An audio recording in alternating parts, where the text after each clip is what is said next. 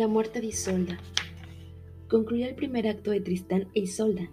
Cansado de la agitación de ese día, me quedé en mi butaca, muy contento de mi soledad. Volví la cabeza a la sala y detuve enseguida los ojos en un palco bajo. Evidentemente un matrimonio.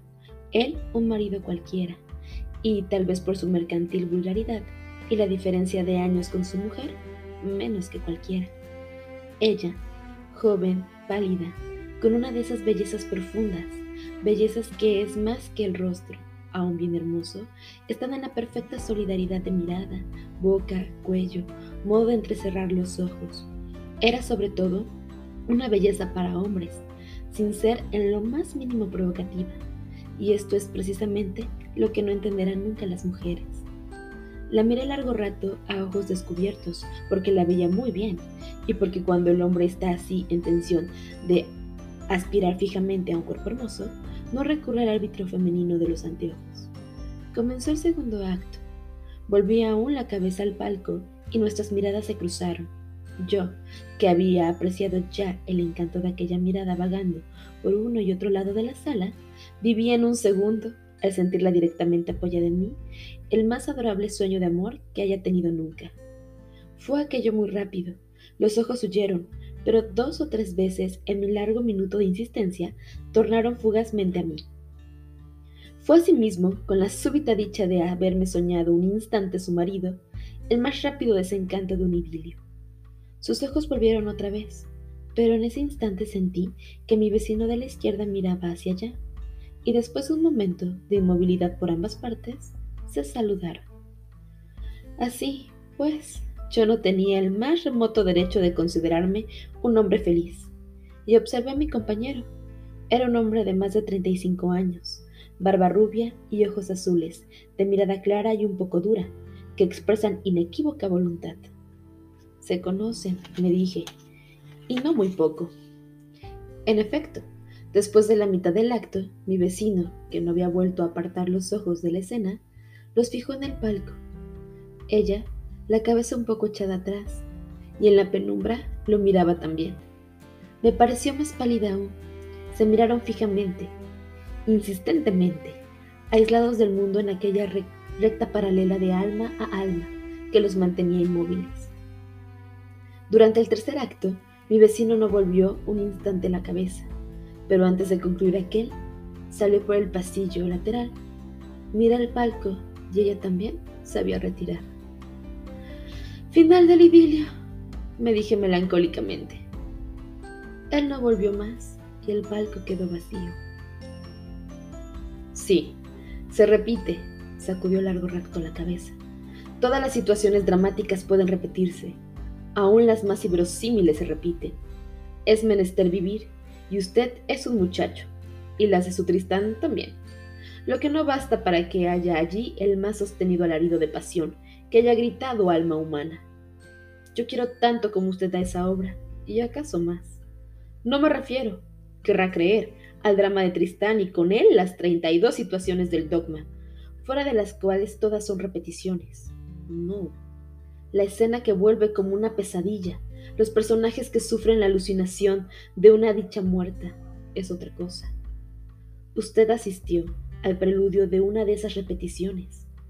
Sí, ya sé que se acuerda. No nos conocíamos con usted entonces, y precisamente a usted debía hablarle de esto. Pero juzga mal lo que vio y creyó un acto mío feliz.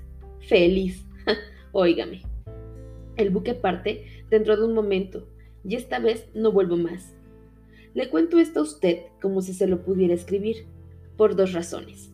Primero, porque usted tiene un parecido pasmoso con lo que yo era entonces, en lo bueno únicamente por suerte. Y segundo, porque usted, mi joven amigo, es perfectamente incapaz de pretenderla, después de lo que va a oír. Óigame. La conocí hace 10 años, y durante los seis meses que fui su novio, hice cuanto estuvo en mí para que fuera mía. La quería mucho, y ella inmensamente a mí. Por eso se dio un día, y desde ese instante, privado de tensión, mi amor se enfrió. Nuestro ambiente social era distinto, y mientras ella se embriagaba con la dicha de mi nombre, se me consideraba buen mozo entonces. Yo vivía en una esfera de mundo, donde me era inevitable filtrear con muchachas de apellido, fortuna y a veces muy lindas. Una, una de ellas llevó conmigo el filtreo bajo parasoles de Garden Party, a un extremo tal que me exasperé. Y la pretendí, la pretendí seriamente. Pero si mi persona era interesante para esos juegos, mi fortuna no alcanzaba a prometerle el tren necesario, y me lo dio a entender claramente. Tenía razón, perfecta razón. En consecuencia, filtré con una amiga suya, mucho más fea, pero infinitamente menos hábil para estas torturas de la tete a tete, a 10 centímetros, cuya gracia exclusiva consiste en enloquecer a su flirt, manteniéndose uno dueño de sí y esta vez no fui yo quien se exasperó. Seguro, pues, del triunfo, pensé entonces en el modo de romper con Inés. Continuaba viéndola, y aunque no podía ella engañarse sobre el amortiguamiento de mi pasión, su amor era demasiado grande para no iluminar los ojos de felicidad cada vez que me veía. La madre nos dejaba solos, y aunque hubiera sabido lo que pasaba, habría cerrado los ojos para no perder la más vaga posibilidad de subir con su hija a una esfera mucho más alta. Una noche fui allá dispuesto a romper, con visible mal humor. Por lo mismo, Inés corrió a abrazarme, pero se detuvo, bruscamente pálida. ¿Qué tienes? me dijo. Nada, le respondí con sonrisa forzada, acariciándole la frente.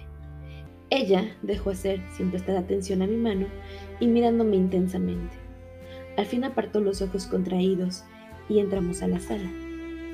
La madre vino, pero sintiendo cielo de tormenta, estuvo solo un momento y desapareció. Romper. Es una palabra corta y fácil, pero comenzarlo. No habíamos, nos habíamos sentado y no hablábamos.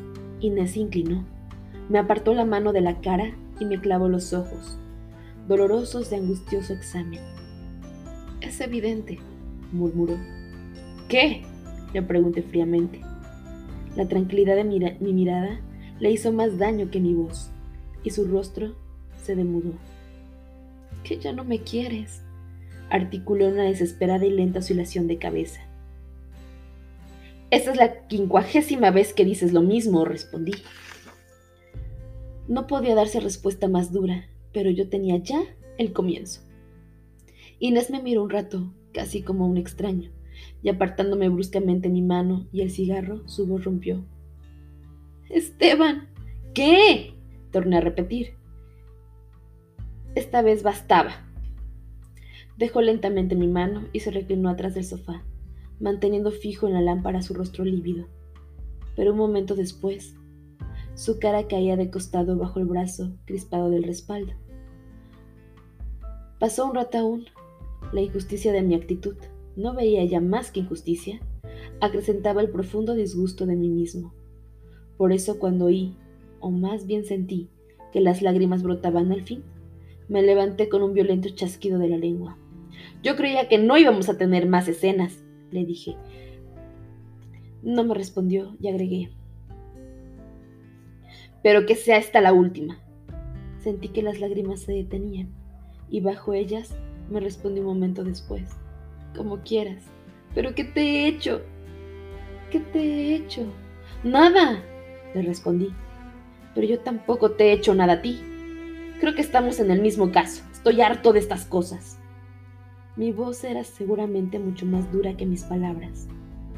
Inés se incorporó y sentándose en el brazo del sofá repitió helada, como quieras. Era una despedida. Yo iba a romper y se me adelantaron. El amor propio, el amor propio tocado a vivo, me hizo responder. Perfectamente, me voy, que seas feliz. Otra vez. No comprendió y me miró con extrañeza. Había cometido la primera infamia. Y como en estos casos, sentí el vértigo de enlodarme aún más. Es claro, apoyé brutalmente. Porque de mí no has tenido queja, ¿no? Es decir, te hice el honor de ser tu amante y debes estarme agradecida. Comprendió más mi sonrisa que mis palabras, y mientras iba a buscar mi sombrero en el corredor, su cuerpo y su alma se desplumaron en la sala. Entonces, En ese instante en que crucé la galería, sentí intensamente cuánto la quería y lo que acababa de hacer.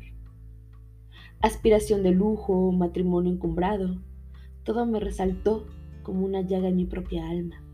Y yo, que me ofrecía en venta a subasta a las mundanas feas con fortuna, que me ponían en venta, acababa de cometer el acto más ultrajante con la mujer que nos ha querido demasiado. Flaqueza en el monte de los olivos, o momento vil en un hombre que no lo es. Llevaban el mismo fin, ansia de sacrificio, de reconquista más alta del propio valer.